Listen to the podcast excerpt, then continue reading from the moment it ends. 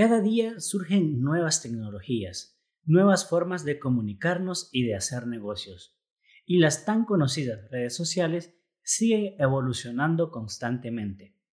¿Tu negocio ya está surfeando la ola digital o esperas que otra crisis como la del 2020 te arrastre o te haga desaparecer? Hoy te voy a hablar sobre emprender en la era digital.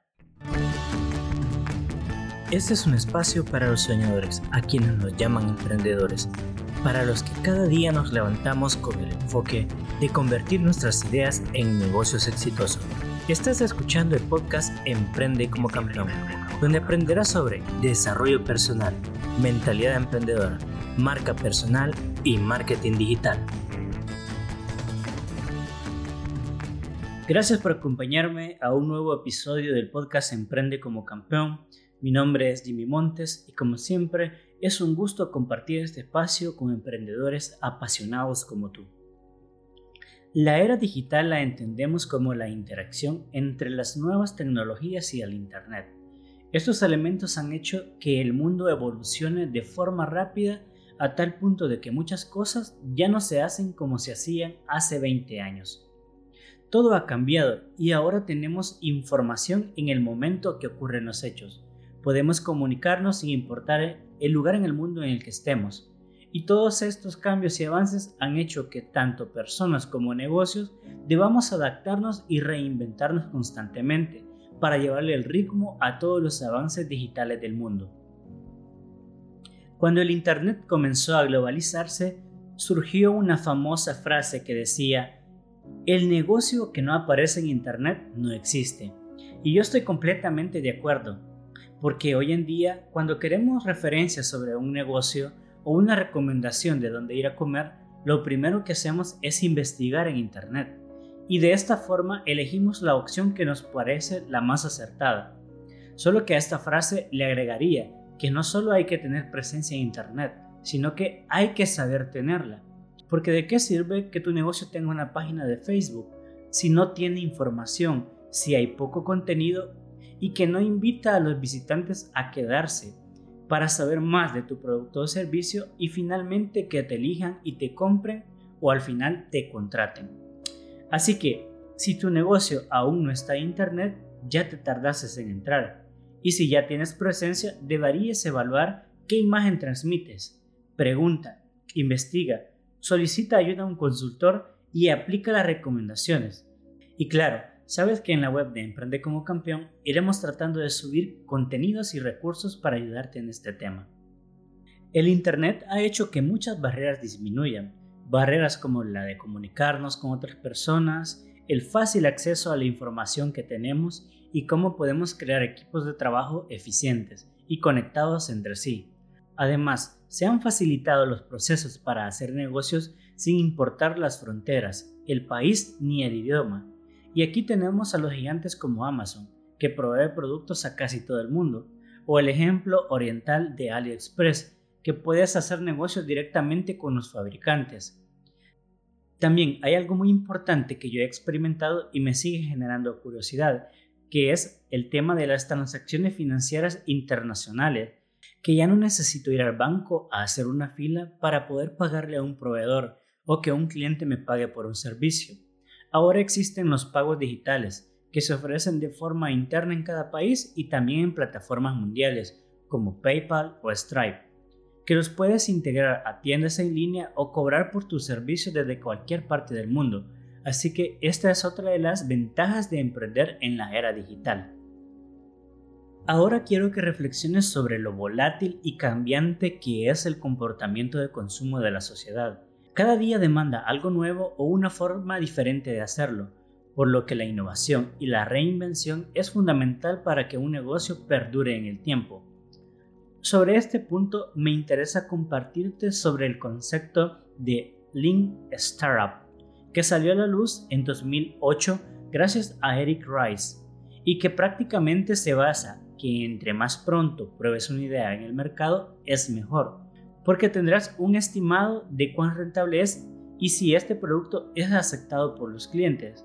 Porque tanto tú como yo conocemos a personas que han pasado un año entero planificando e invirtiendo en una idea de negocio y cuando finalmente deciden lanzarlas, se llevan la decepción de que su idea no tuvo éxito o que deben volver a replantearla. Es por eso que Eric recomienda que crees un producto mínimo viable, que puedas validar con clientes reales lo antes posible. Así no solo te haces falsas suposiciones. Y ahora te preguntas, ¿qué tiene que ver esto con la era digital? Pues sencillamente que la tecnología acelera los cambios en el mundo y posiblemente te enfoques mucho tiempo en crear un producto que lo vas a lanzar cuando la realidad ya es totalmente diferente que cuando empezaste. Por eso, campeón, campeona, a poner en marcha tus ideas. Por otro lado, está claro que todos fuimos testigos del impacto social y económico que trajo consigo la crisis mundial por la pandemia del COVID-19. Para muchos negocios fue frustrante, casi como cuando te cierran la puerta en la cara y no sabes cómo reaccionar.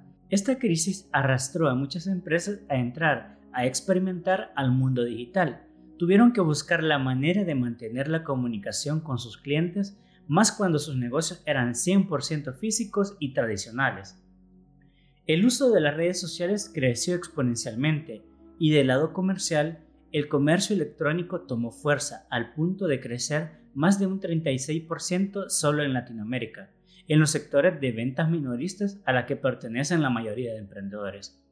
En el caso de los restaurantes, tuvieron que crear menús digitales y otros decidieron pasarse al servicio de delivery, que incrementó un 69.7 respecto al año 2019.